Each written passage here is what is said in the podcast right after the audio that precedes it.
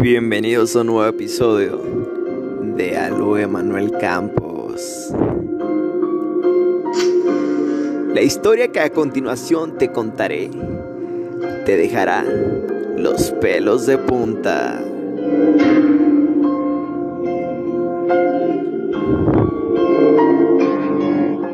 El secuestro del autobús escolar de Chouchilla. Julio de 1976.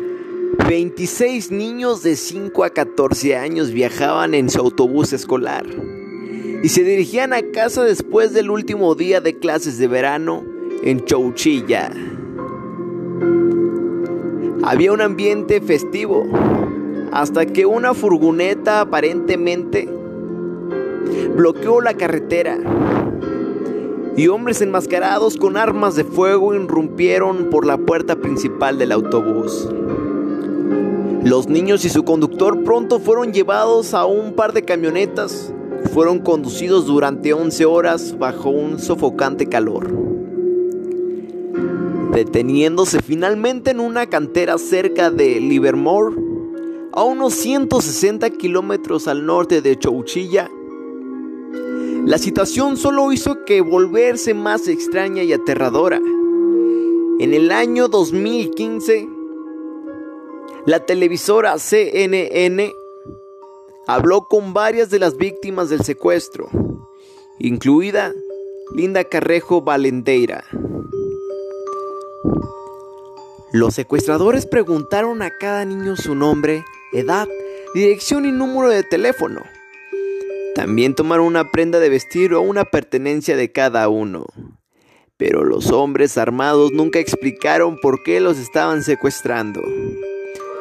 Solo recuerdo que alguna vez nos dijeron que nos cayésemos y estuviéramos tranquilos, dijo Carrejo la bandera.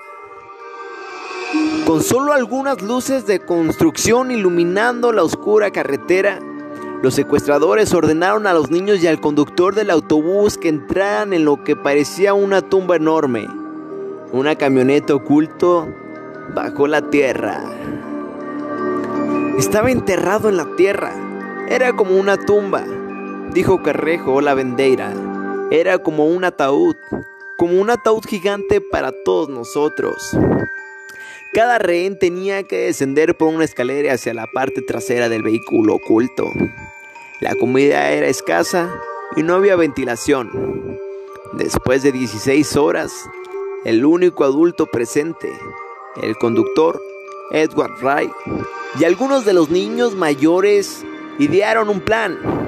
Apilaron los colchones tan alto como podían y cavaron a través de una placa de metal en el techo de la camioneta.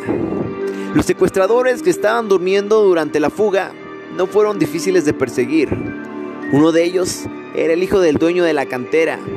Los tres hombres provenían de familias ricas, por lo que su motivo era cometer el crimen, un rescate de 5 millones que nunca llegaron a exigir, ya que la policía de Chowilla estaba recibiendo demasiadas llamadas de los padres de los niños. Sigue siendo algo desconcertante. Su abogado lo explicó diciendo que eran codiciosos. Dos de los secuestradores han sido puestos en libertad condicional. El tercero podrá salir este 2020. La superviviente Jennifer Brown Hyde tenía solo 9 años en 1976. El año pasado le dijo a CNN que la experiencia todavía la atormenta.